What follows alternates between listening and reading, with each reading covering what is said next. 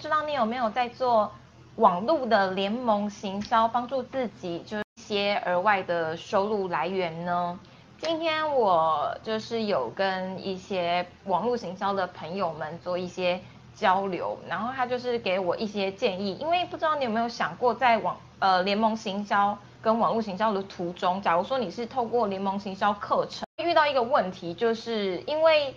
其实别人也可以去卖这样子的课程，那别人为什么一定要透过你的链接去买呢？其实这一方面也是为什么一直以来都说要打造个人品牌的原因之一嘛。可是有一个状况是，就是在个人品牌还没经营起来之前，到底应该要怎么办呢？然后我就是我的这个朋友，他有给我一些建议。一个当然就是之前有提到的，就是给赠品。给的越多，然后越打到别人的点的话，别人就会更愿意透过你的链接去买。然后另外一个，他有跟我分享的是，其实我我自己看到有点百感交集，就是有一些人，我才发现说，原来已经开始有人在网络上透过给回馈金的方式在卖课程。是有好有不好啊，因为在刚开始个人品牌还没建立起来的时候，如果真的想要去跟人家做竞争，其实不管你是在线下卖东西，或者是在线上卖课程，大家想到的第一件事情就是金钱的回馈嘛，因为这最直白，然后诱因可能会是最大的。然后这让我很百感交集，是因为我一路做业务过来。常常会遇到这样子的状况，就不管是我最刚开始在做保险的时候，或者是我现在在做组织行销，或者是我现在也有在做 B to B 的国外业务，其实还是都会遇到这一些，到底除了价格之外，我们还有什么可以去打造出你非跟我买不可的理由？然后我之前在做保险的时候，因为还很菜嘛，然后也没什么专业度，然后很多人都会说，刚开始你只能靠人情保这样子。这个时候呢，只要牵扯到人情，就会非常的麻烦，就很容易会遇到一个问题，就是你的大妈们或者是亲朋好友们，他们之前在保险的这个业界已经有一个印象，而且他们不老哦，有的甚至是跟我同辈或者是学长而已。他们就会跟我要回扣，他就会说，那我跟你这么熟，或者是我跟你买有什么好处，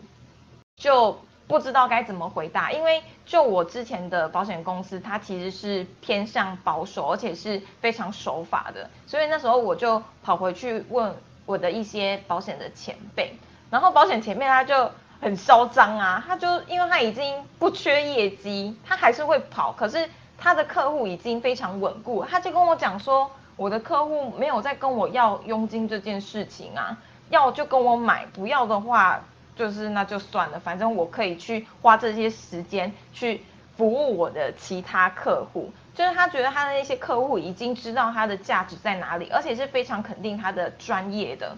那我听到我当然燃起了一丝丝的希望，可是另外一方面我又觉得说，可是我就是个菜鸟，我对自己没有这样子的自信啊，那我该怎么办？我是不是就在最刚开始，为了要让自己活下去，我只能靠回馈佣金这件事情来帮助自己维持业绩？然后那时候我就去问我的主管，然后我的主管就跟我讲说，其实就是将心比心啊，就是说你可以很诚实的告诉他说。我现在就是在做保险，那我就是透过这一些卖保险中间的那个佣金，去让我自己在这个产业上过活。那如果说你真心希望我可以在这边成功，然后继续的服务你的话，那我没办法给你佣金，因为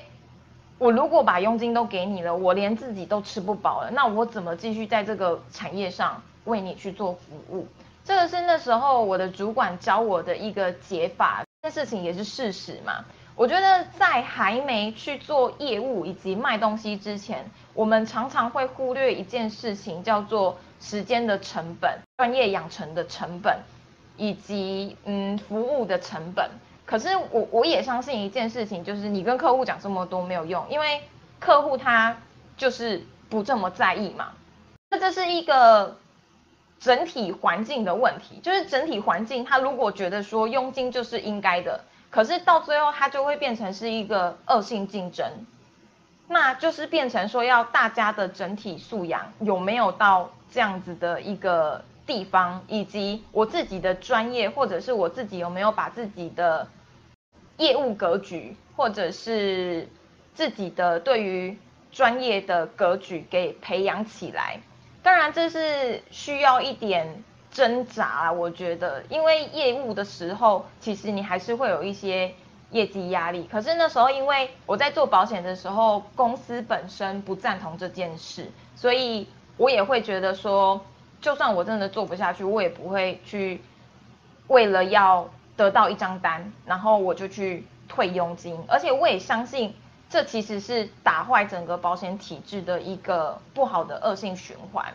然后我就想到，我刚开始在学习网络行销的时候啊，因为网络行销你最刚开始你没有名气，别人为什么要透过网络？网络对有一些人来说，他们是很陌生，然后很不敢去花钱的地方。销的时候，你要先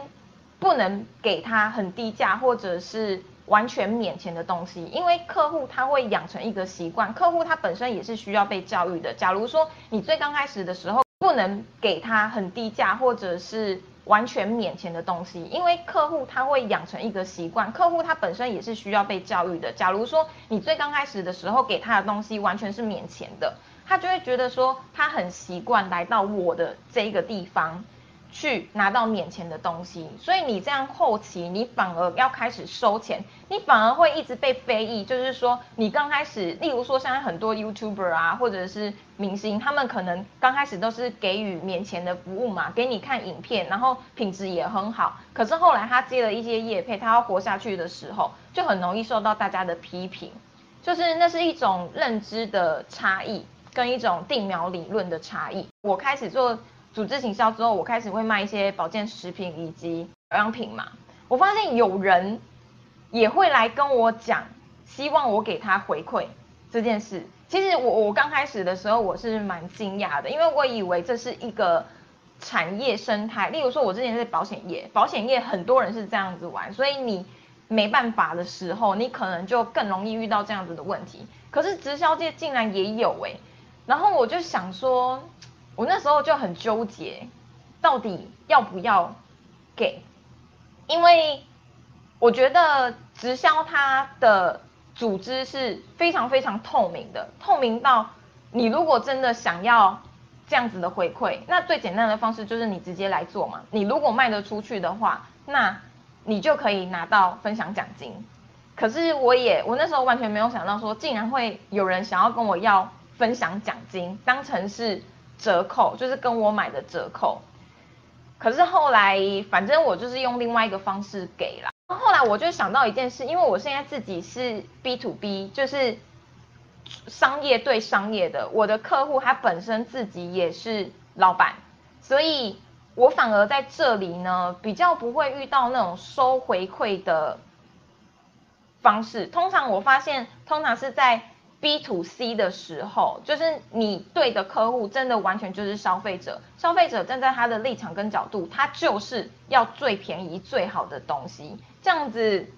或许合情合理一点，因为消费者他只会比较容易看到当下的东西，他才不会去管什么企业的长期经营啊，然后长期服务啊，然后在台湾有一个观念就是消费者永远是对的，所以这样子来说，好像就比较容易去。理解为什么消费者会有这样子的想法，可是当我开始做 B to B，也就是我的客户他本身自己也是老板，他会比较有长期经营的观念之后，这种东西就有点变相，就是还蛮有趣的。我的客户我不敢说他完全不会跟我要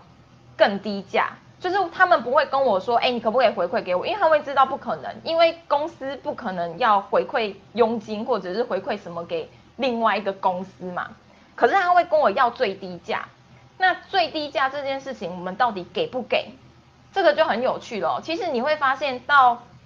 商业里面就是比较公平的了，虽然还是会有议价能力的问题，可是呢，这就会变成说，我们其实也在评估它。例如说，我有一个客户，我们都称它叫做秃鹰型的客户。它就是要最低价，我们知道它的属性就是永远要最低价。如果你没有最低价，基本上他对你没有任何的忠诚度。他跟你讲再多说什么你是他的好伙伴都是假的。然后我们大家都心知肚明。所以同样的，我们在服务以及技术的研发上，我们就也不会花这么多的心力在这个客户上。价钱这种东西，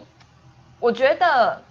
怎样的状况下你必须去谈论到价钱。就是本身没有任何价值的时候，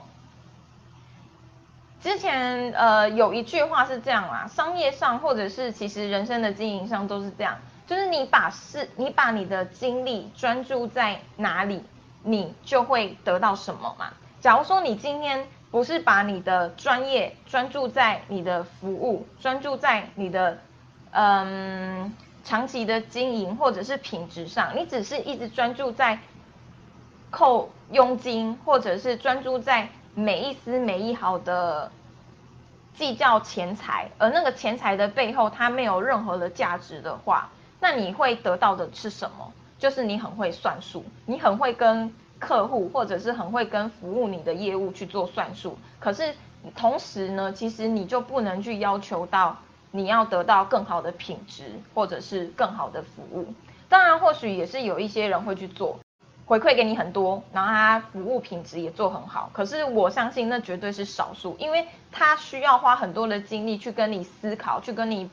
议价，去跟你算那些金钱，他怎么会有时间去精进自己的能力，精进自己的知识跟增进自己的服务？就包括我现在自己在做组织洗销，我在卖一些保养品啊，跟一些保健食品，其实我本来以为这是一件很简单的事情，哎。后来我才发现，说其实那背后是需要花很多的时间。就是如果你想要把客户给服务好，你对产品知识本身是要有很多背景的，你是需要去花很多的时间了解这些东西的。那假如说我今天一天到晚跟你在那边 argue 说，哎，我这样子可以给你更便宜的东西，而不是花时间在思考怎样这个保养品、这个保健食品对你是更有帮助，而不是去学习更多的营养学。那怎么会得到更好的服务呢？所以今天我就是有点感慨啊，就是原来网络已经开始了，而且网络网络其实很透明哎。你想想看，保险那时候我刚做保险的时候，我我阿妈现在大概七十几岁了吧？她说她三十年前在做保险的时候，她就已经觉得，虽然那时候因为利率高嘛，所以他们保险的赚的也比较多，然后那时候保险大家的。就是市场还没那么竞争，就是从那时候其实就已经开始有一些回佣啊，才开始把这整个的体质变得不是慢慢的变不好。可是你看到了现在，因为网络的发达、知识的透明，然后就是整体的市场也都已经非常成熟了，所以才慢慢的把退佣这件事情，慢慢的大家开始去审视。可是网络。网络其实才正要起来，然后就已经大家开始在杀价竞争，或者是开始在考虑佣金这件事。那价值怎么去把它奠基起来呢？对不对？我就觉得好啦，有点感慨。可是这今天讲的这个话题好像不算是我的在行，我只是把我的一些想法。跟一些我认为的逻辑，就是分享出来给大家这样子。好啦，那今天就这样子。没错，时间花在哪里，成就就在哪里。多花点时间在有价值，然后可以提高生产力的东西嘿。